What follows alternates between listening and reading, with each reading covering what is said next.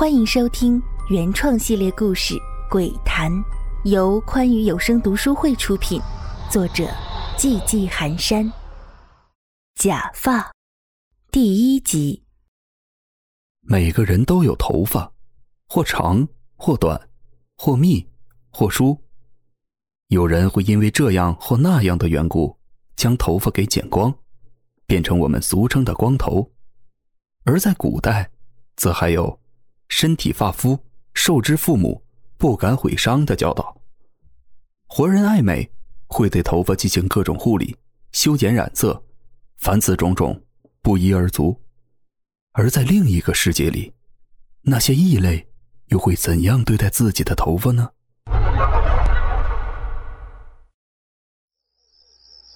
这是夏末初秋的世界，一到晚上。人们就会不由自主的觉得有些寒。你们这些美丽动人的头发，真的是太漂亮了！我太爱你们了。这是一间宽敞明亮的大房间，房间里放着一排高高的、看上去十分厚重的陈列架，每排陈列架又被分成了若干个的小格子。在这些小格子里面，一侧放着镜子，另一侧则放置着一个个的人偶头颅。这些头颅上的五官清晰可辨，而且大多都戴着一顶顶的假发。有的是长发，又黑又亮的头发，长长的拖在格子里；有的是干净清爽、干练的短发，还有的。则是可可爱爱的羊毛卷但还有零星的一些头颅上光秃秃的，什么都没有。一个满脸迷醉的女人望着这满屋子的头发，畅 快的笑着。她叫左丘苏怡，据说祖上是大名鼎鼎的左丘明。当然了，像这种几千年的祖宗，谁没事拿出来显摆呢？而苏怡呢？也不用靠老祖宗的余音，这是一个极具魄力和手腕的女人，相貌也同样出众。通过自己的努力与打拼，现在是 A 市一家鼎鼎大名的上市公司的董事长。兼具魅力与财富的她，到现在还是孤身一人。除此之外，似乎也没什么其他的烦恼了。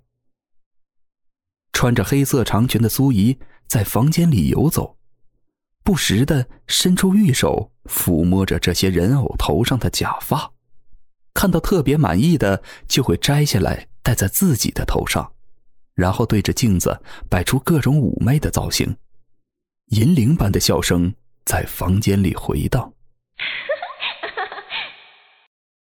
在这房间里待了许久，苏怡才恋恋不舍的离开。回到了卧室，卧室同样宽敞气派。进门之后，首先映入眼帘的是一张两米多宽的真皮大床，上面铺着白色柔软的天鹅绒垫子，垫子上是叠得整整齐齐的鹅绒被。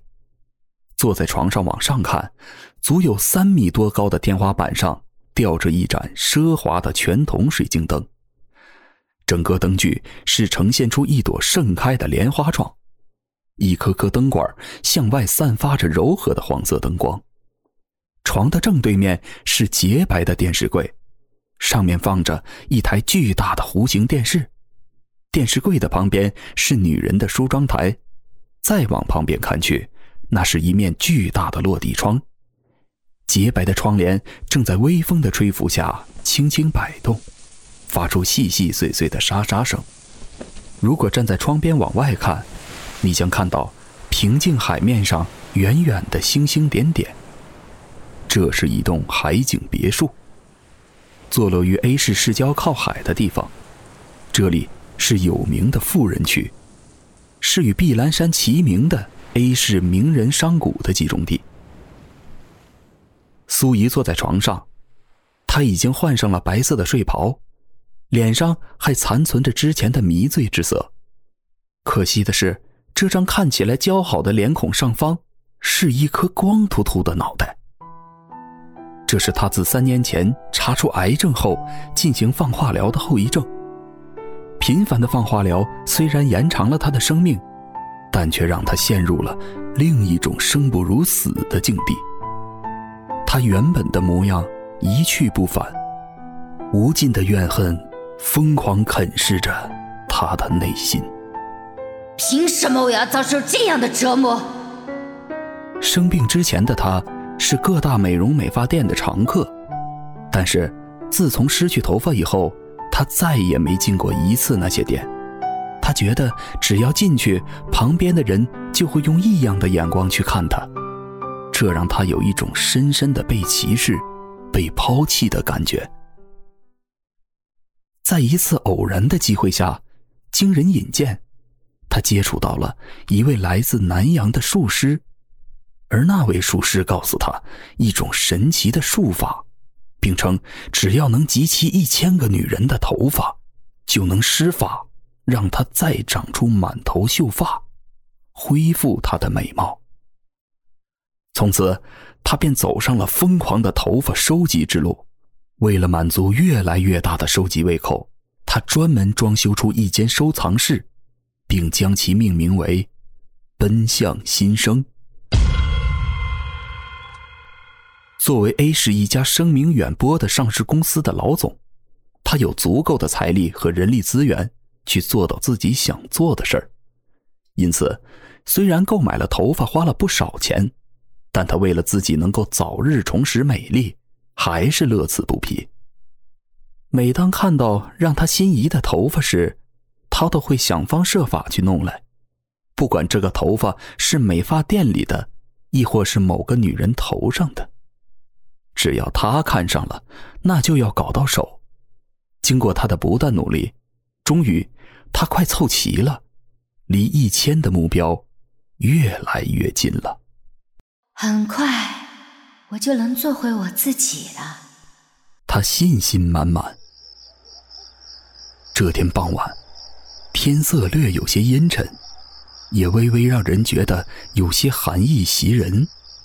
一个看起来鬼鬼祟祟的、穿着脏兮兮的长袖衬衫、黑色长裤、破球鞋的三四十岁的猥琐男人，敲开了苏怡的别墅大门。他的手里提着一个黑色的塑料袋从外面看上去鼓鼓囊囊的。听说您在收集头发，我搞到一束特别漂亮的，又黑又亮，还很长，您肯定喜欢。男人咧开嘴笑着，露出一口大黄牙。哦，是吗？拿来看看。苏怡一下子就来了兴趣。现在整个 A 市，没人不知道他在收集头发的消息，谅他也不敢拿个残次品来糊弄自己。男人小心翼翼地打开袋子，又戴上一次性手套。这个动作让苏怡暗暗点头，有眼色。待会儿如果东西好的话，可以多给他点报酬。男人像是捧着珍宝一般，将袋子里的头发取出来，送到离苏怡不远的地方。他没敢靠太近，怕冲撞了这位美丽的女神。您请看。这长度，这发质，多么的光滑柔顺，就算是隔着手套都能感受到它的细腻。您再看，连一根发叉的都没有，多漂亮啊！来这之前，我专门找美发店的发型师看过，这头发从没染过色，这发质保证没受过污染，绝对是原生精品。男人还在絮絮叨叨的推销着。女人早已经被这完美的头发吸引住了，压根儿没去在意男人到底在说些什么。她紧紧的盯着眼前的这美妙的艺术品一样的长头发，舍不得移开眼。好了，我很满意，开个价吧。她冲着男人淡淡的说道，清冷的声音里有一种令人无法抗拒的命令意味。男人似乎被震慑住。刚才还在滔滔不绝的他，看上去似乎有些畏惧，嗫嚅着道：“我我我我也不知道这东西多少钱，您您要不您看着给就行，我相信您肯定不会让我亏着的。您说是不是这个理儿？女人有些无语，起身拿起包包，从包里掏出了一小捆崭新的红票子，往男人身上一扔：“给你，够了吧？”“哎，够了，够了，够了！多谢老板，多谢老板。”男人被这么多钱惊呆了。其实他的心理预期只有一千块，现在猛然见到了这么多钱，早就乐得找不着北了。他欢天喜地的对着女人直点头哈腰。女人拿到了满意的头发，正是高兴之时，男人一直赖着不走，让他有些不快。他冷冷的说道：“行了行了，你可以走了。哦，对了。”下次有这么好的东西，可以再来。报酬嘛，好说。男人又是一阵默口的感谢声，倒退着往外走。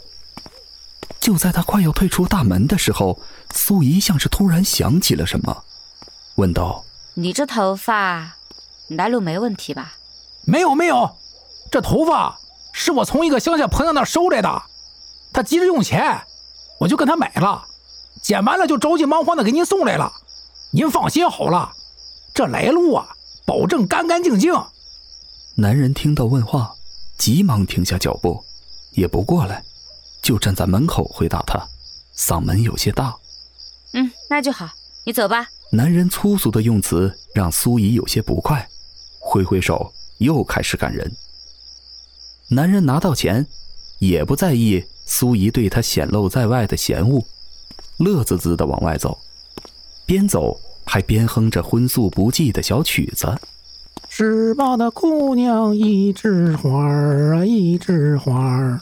什么狗屁的缺钱的乡下婆娘，这头发可是大爷我好容易从殡仪馆里偷出来的。说起来，那女人真是可惜，长那么好看，偏偏还自杀了。管他的，他要是不死，我哪有这一万块钱的外快？里面这女人也真是大方，就这么把破头发，就给了一万块，这可是硬邦邦的一万块钱呀！有钱真好，看那房子，老子我这辈子都是没指望的喽。还有那女人，可真是漂亮，又有钱，也不知道是哪个男人的口中食。哎，爷现在也有钱了，待会儿去哪儿乐呵乐呵呢？一万块。可够我好好玩玩的了。原来这男人是 A 市殡仪馆火化车间的搬尸工，这工作常年接触死人，不吉利，工钱又少，导致他到现在年纪一大把了，都没能找到个过日子的婆娘。之前就听殡仪馆里的其他人提过一嘴，说这里有个漂亮女人在重金收集头发。当时他就留了个心眼儿，记下了这件事儿，这不，就遇上了。今天中午，殡仪馆的领导通知他去搬运，说二十四号冷柜里的女尸也没人来认领，又过了这么些年了，白白占了个位子，烧了得了。于是，他就去把那个女人给运了出来。那女人也是漂亮，穿着一身红嫁衣。也不知为什么，好端端的就自杀了。那女人有着一头乌黑发亮的长头发，这还了得？这么好的头发怎么能放过？只要她不说，谁能知道这头发是从尸体上剪下来的？他就像做贼一样，悄咪咪的就给捡了，藏了起来。反正也是陈年旧事了，谁会去在意呢？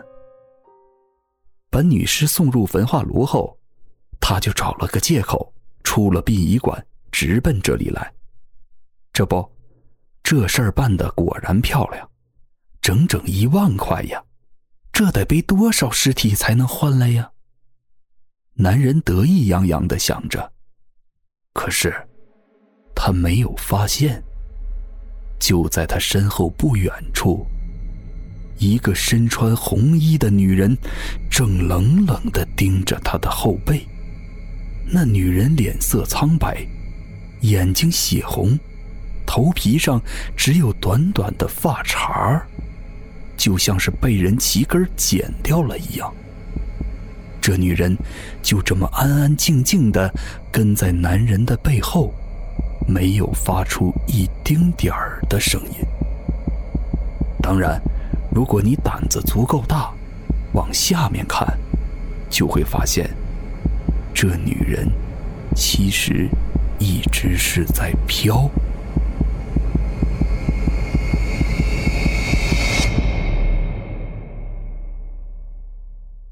喜欢本系列故事，敬请订阅和关注，感谢您的收听。